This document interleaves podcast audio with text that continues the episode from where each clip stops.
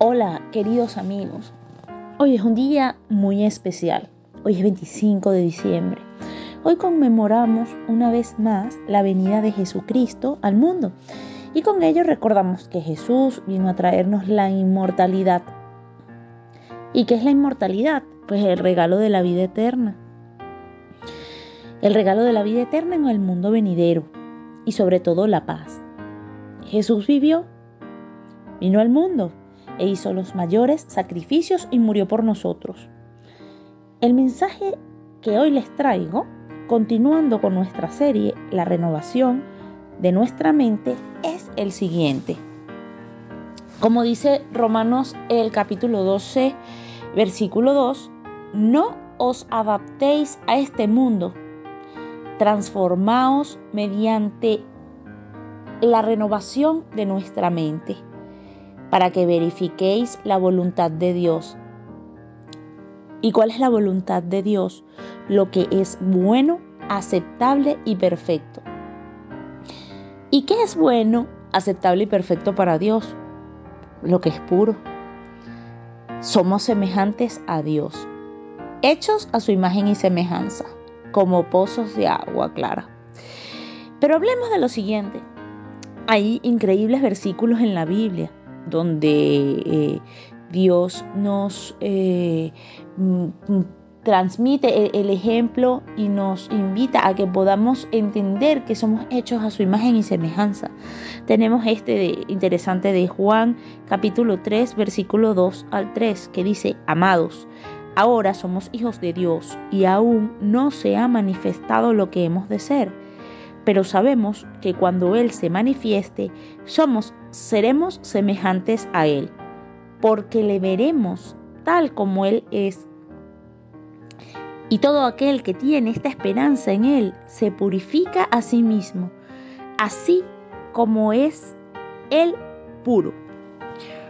Y, nosotros eh, ¿qué, pensamos que, es purificarse? Bueno, hoy actualmente es muy difícil eh, pensar eh, en, seres humanos totalmente puros, porque tenemos un mundo que tiene muchos estímulos, que tiene muchas diversiones, muchas pasiones y es muy difícil pensar en cómo mantenerse puro, mantenerse como un pozo de agua cristalina. Yo voy a usar un poco la, la, similitud de nosotros como seres humanos hacia la purificación y hacia lo que es bueno y perfecto para Dios. Y voy a hacer la semejanza entre nosotros como seres humanos y el, el pozo de agua cristalina. y entonces, como comentaba, es casi imposible eh, pretender eh, que seamos eh, puros y, cercanos a lo que es perfecto para Dios, porque el mundo está lleno de impurezas en nuestras conversaciones cotidianas, en los medios de comunicación. Pues lo que vemos es que el tiempo es el, tiempo es una, es una variable que, es inventada por nosotros los hombres y, en este tiempo, en este transcurrir de, esto, de estos minutos, segundos, horas, días, años, pues tratamos de satisfacer nuestros deseos. Si vemos eh, las redes sociales, la televisión, la radio, el lenguaje obsceno se ha convertido en, algo común. Eh, de hecho, las malas actitudes eh, se muestran sin, sin, ninguna vergüenza. Podemos ver las redes sociales como TikTok, Instagram, donde podemos encontrar millones y millones de mensajes de gente de todas las edades pero en, la, mayoría de, los mensajes reinan malas actitudes y Todas estas redes sociales están llenas de imágenes, historias que hay algunas, y yo me quedo sorprendida porque vemos que hay insatisfacción del ser humano, burla, blasfemia, no solo contra Dios, sino contra sí mismo, ¿ah? contra la propia humanidad. Hay vanidad, eh, hay crítica y hay pesimismo, mucho pesimismo. Podemos ver a niños, adolescentes que son pesimistas eh, eh, y, tienen una visión totalmente negativa de, la vida y de su existir. Em, y sobre todo pues unos deseos eh, pues hasta de se ha convertido la red social TikTok en, mensajes que si bien hay gente que, hace mensajes positivos, hay muchos preocupantes donde hacen retos y, pues hasta mensajes de suicidio. Y, pues entonces esto parece que es un bombardeo de lo malo y lo bueno, donde tenemos que aprender a sopesar que es malo y bueno. Y bueno, todo esto son influencias externas. Y, pero ¿qué, ¿qué es lo que hace o cómo influye estas influencias externas en nosotros como seres humanos? Sí, que influyen en nuestros pensamientos y en nuestros sentimientos porque toda, esta información, toda esta carga de estímulos, lo que impacta en el corazón, en la mente de los seres humanos y en su corazón, eh, haciendo que aparezcan sentimientos de irritación, desprecio, crítica, vanidad y desánimo. Sobre todo el desánimo es muy importante. Y entonces nos preguntamos, y ese es el mensaje y la reflexión a la cual los invito hoy. Eh, pero, ¿cómo me puedo purificar? ¿Cómo me puedo mantener puro? ¿Cómo me puedo alejar de todas estas influencias negativas? Entonces, si comparo mi corazón y mi mente con un pozo de agua, puedo ver cuán importante es esto. Una, una pequeña cantidad de agua sucia, por decirlo, una muy pequeña cantidad, pudieran ser gotas, si de hecho que si hacemos el experimento y colocamos eh, unas gotas de agua eh, muy sucia en, agua cristalina, pues eh, sí, el agua, esta agua sucia sí que va a, afectar y va a contaminar el agua limpia. Y así somos nosotros. Entonces mi mensaje de hoy es cómo mantenernos alejados del mundo, cómo mantenernos alejados de todo, de todo esto que nos puede dañar. Si quiero ver a Dios, si quiero estar cerca de Dios, eh, mm, tengo que mezclarme con este material. Cuando estamos cerca de Dios, sentimos su presencia, queremos ser, queremos parecernos más a Él. Y, cuando contactamos con todo eso, sentimos un rechazo, porque mientras más cerca estamos de Él, nuestro, nuestro espíritu va a rechazar todo, toda esta agua que, que nos puede contaminar. Entonces, eh, es aquí es preguntarnos y suscribirme a, estas redes sociales porque yo, yo estoy inscrita en todas las redes sociales, pero sí que no me suscribo a, canales o a seguidores que, me invitan a este tipo de mensajes porque esto opaca mi espíritu, opaca mi corazón, ver a alguien que, que, maldice su propia vida, su propio existir o que da un mensaje negativo. Entonces, eh, este es mi mensaje, cómo nos podemos eh, eh, parecer más a Dios, cómo podemos ser perfectos para Él. Y es justamente es la esperanza y el llamado que Dios nos hace. Luchar contra el pecado en nuestra propia carne, huir de todo lo que no es de Dios. Porque si creemos en Dios, lo tenemos que seguir y obedecer sus mandamientos.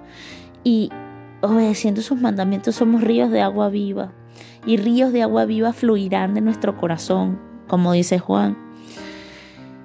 Beber profundamente del agua pura de la palabra de Dios, la palabra de Dios es agua pura, y poner en nuestra mente en las cosas de arriba.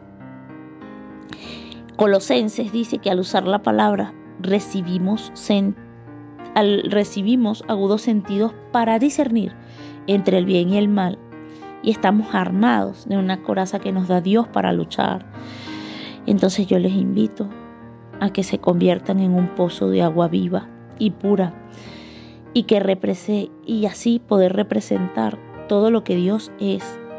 Dios es pureza, fidelidad, gratitud, amor, santidad, humildad, abnegación, fe y aliento. Y esta es la esperanza y la vocación de Dios.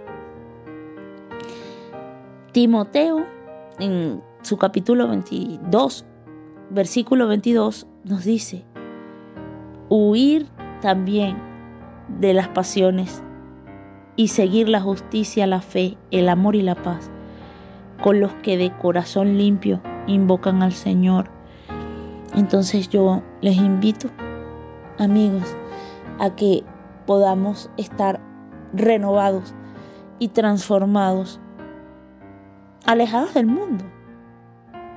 Probar alejarse del mundo. Cuando estamos más cerca de Dios, ya no queremos eh, eh, tomar alcohol y embriagarnos. Ya no queremos bailar la música del mundo porque nos suena muy ruidosa a nuestros oídos. Ya no queremos estar en ambientes donde se consuma cigarrillo. Y tampoco queremos estar cerca de mensajes negativos, sino queremos estar como un pozo de agua cristalina. Y este es el mensaje que les quería dejar hoy, invitándolos a ser transformados y a renovar nuestra mente. Dios está con nosotros y le voy a pedir al Señor que estas palabras que yo les he dejado en este mensaje de hoy lleguen a sus corazones y que de su boca broten ríos de agua viva y que sus corazones estén cerca, lo más cerca de Jesús y que podamos ser representación de Él en la tierra. Gracias Señor por permitirme eh, dejar este mensaje y bendice Señor a todo aquel que lo escucha. Bendice Señor todas las obras que hagan, todos los pensamientos puros que tengan y todas las palabras benditas que sean usadas en tu nombre y para tu obra. Y estas palabras las dejo en el nombre de Jesús y que tengan un feliz 25 de diciembre. Hola, hoy vamos a hablar de Ana, la madre de Samuel. Y nos basaremos en el primer libro de Samuel. Ana era la segunda esposa del Caná. Ella era estéril, no podía tener hijos, mientras que la otra esposa sí tenía hijos. El esposo de Ana igual la amaba y le decía que si el amor de él no era suficiente, que por qué quería tener un hijo. Pero Ana igual le pedía a Dios un hijo. Ella estaba triste y quería tener un hijo.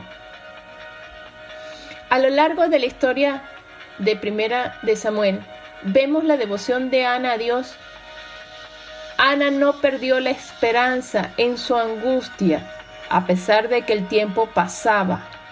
Mantuvo su fe. Es un ejemplo que no debemos perder la esperanza de las peticiones que realizamos a Dios. Otra enseñanza de la historia la vemos en Primera de Samuel 13, donde Eli, el sacerdote, al ver que Ana estaba orando en voz baja, pensó que estaba borracha. Nosotros a los ojos de los demás podemos parecer borrachos o locos a realizar nuestra petición, pero hay que seguir con la esperanza que Dios nos dará lo mejor. Ana ofreció que su hijo sería para servir a Dios durante toda su vida. Vemos que Dios respondió la petición de Ana no solamente con un hijo, sino con cinco más de los que ella pidió.